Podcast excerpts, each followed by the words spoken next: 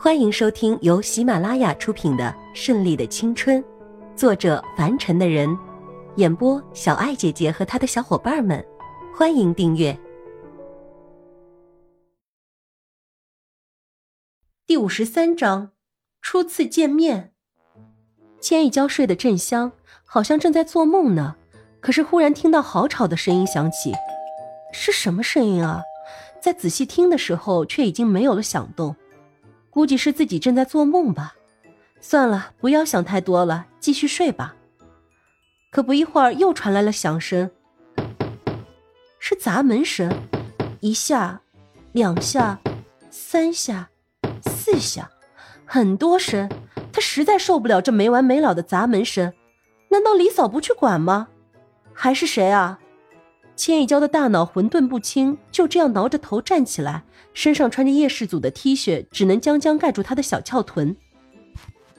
千一娇朦胧着双眼走到门前，白色的欧式风格的镂空梨木门打开，面前一个气质很不一般、浓妆但不失分寸、头发高高挽起、一身蓝色套装的贵妇站在那里，面目凶神恶煞一般的看着他。你，你，你谁啊？千一娇搞不清楚状况，这个家什么时候又跑出来一个女人？啊，不是老女人啊！李嫂这个时候才噔噔噔的跑上来，气喘吁吁的告诉千一娇：“啊，千小姐，这位是我们的夫人，是叶少爷的妈妈。”这句话如同闷雷一般炸响，炸得千一娇脑海里嗡嗡的响。来不及思考，就哇的一声跳回屋里，迅速的换上自己的衣服。刚刚被叶世祖脱下来的衣服扔得满地都是，这场面简直像被强暴了一样，真是被他害死了。两个女人对坐在客厅中央的沙发上，千一娇第一次见到叶世祖的妈妈，还是在毫无思想准备、蓬头垢面的情况下见到的，显得有些尴尬，面上现在还是微红的。你就是隆昌千羽翔的女儿。叶氏祖的妈妈坐姿优雅，端起一杯曼特宁咖啡，轻啄了一口，缓缓问他，声音不大，但是好有穿透力，直接击杀了千一娇身上的每一个细胞。是的，伯母。千一娇不知道他这是什么意思，还是回答了吧。总之，自己这是真实的，这是做不了假的呀。不要叫的这么亲切，叫我夫人。叶氏祖的妈妈翘起嘴角，用手拢了一下已经很整齐的头发，微微的看着千一娇，大有你不同意我就吃了你的架势。对不起，我没有叫人夫人的习惯，而且我不是下人，也不是您亲近的人。如果不能叫您伯母，那么我就喊您氏祖妈妈吧。您说这样好吗？千一娇眼神犀利的回看毕婉晴，多少年没有人这么对她了。她就好像女王一样受人敬仰，这么多年只有她发号施令的权利，没有别人反驳的机会。千一娇的回答好像戳中了他的心窝一样难受。你没规没矩的，看来外面的传言是真的，真的一点都不淑女啊！像你这样的人是不适合做我们家的儿媳妇的，没规没矩，像个野人一样。有娘生没娘养的东西。毕婉晴不屑一顾的不再看着千一娇，而是抚摸着手里那个足以和鸡蛋媲美的鸽子蛋钻戒，那是她老公在他们结婚三十周年的纪念日送给她的。她是幸福的女王，骄傲的女王。没想到千一娇噌的一下站了起来。我是什么，我心里清楚，但是你是什么，我真不清楚。我是有娘生没娘养，那又怎么样？爱我的是你的儿子，不是你，所以不用你来对我品头论足，我也不需要。至于规矩，还是留给已经死了的人吧。千一娇说话干净利落，说完之后头也不回的就走了，一边走一边想：看来老爷子的担心是正确的，他们彼此之间还是了解的。无论什么时候，自己的亲人都是不会伤害自己的。这一回，我千一娇真的是碰上对手了。这个对手不是别人，正是心爱男人的妈妈。我们看来也免不了这个恶名啊！毕婉晴被这个黄毛丫头气得浑身发抖，这传出去还让她怎么混？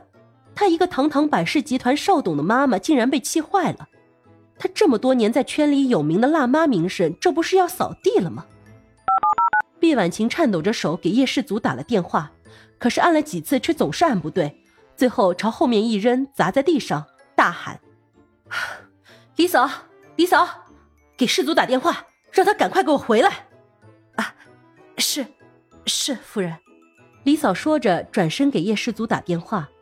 叶世祖正开着会，看见是自己家的电话，以为千亿娇出了什么事情，示意一下会议暂时停止。接起电话，就听到李嫂的声音：“啊，少爷，打扰了，夫人回来了，让您快点回来。”“什么？妈妈回来了？她什么时候回来的？”叶世祖一脑门的问号：“这个时候怎么回来了？不是说要到九月份的吗？”猛然间又想起，娇娇呢？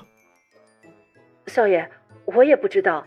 早上夫人在您走后就回来了，刚刚不知道跟千小姐谈了什么，只见千小姐气冲冲的就走了，而且夫人也特别生气，让我给您打电话，叫您快点回家。李嫂是这家里的老人了，一般的事情都不过问，但是多少都知道一些。可这是人家的家务事，也不必掺和。简单传达了夫人的意思之后，就挂断了电话。叶世祖这时候已经有些乱了，不知道这两个女人之间发生了什么，但是却知道这一定是一次火星撞地球的大风暴。迅速调整心情，继续开会，早早的解决了公司的问题，驱车回家。路上，叶世祖先给千亿娇打了电话，还不是你妈妈出院刺激到了我。说我有娘生没娘养，没规矩的东西。我是有娘生，可是我妈在我几岁的时候就已经去世了。我的性格就是这样，淑女是不可能的。可是为什么要我变成另外一个人呢？我做不来，做不来，真的就做不来。所以求求你们放过我，好吧？千一娇说的是声泪俱下，叶世祖这边听的也是心如刀割。好了，宝贝，别伤心了。不是说好一起挺住、一起度过的吗？怎么都忘了？要我一个人面对吗？叶世祖先安抚好了千亿娇，再去老妈那里，否则以千亿娇的个性，指不定给你玩个失踪不见踪影呢。那你为什么要我一个人面对啊？你不知道你妈妈对我的时候有多凶神恶煞。千亿娇含泪控诉，她从来没有谈过恋爱，更是没有见过家长，在家里跟老爷子没事撒娇耍混。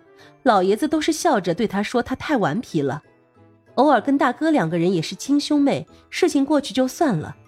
就最近一次，他把小嫂子都气哭了，大哥也只是吼了他，并没有让他真的动气。但是现在这个无亲无故、平白冒出来的老太太却凶了他，这让他怎么能消气？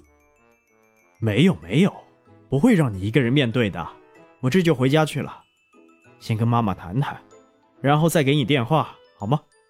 听话，别生气了。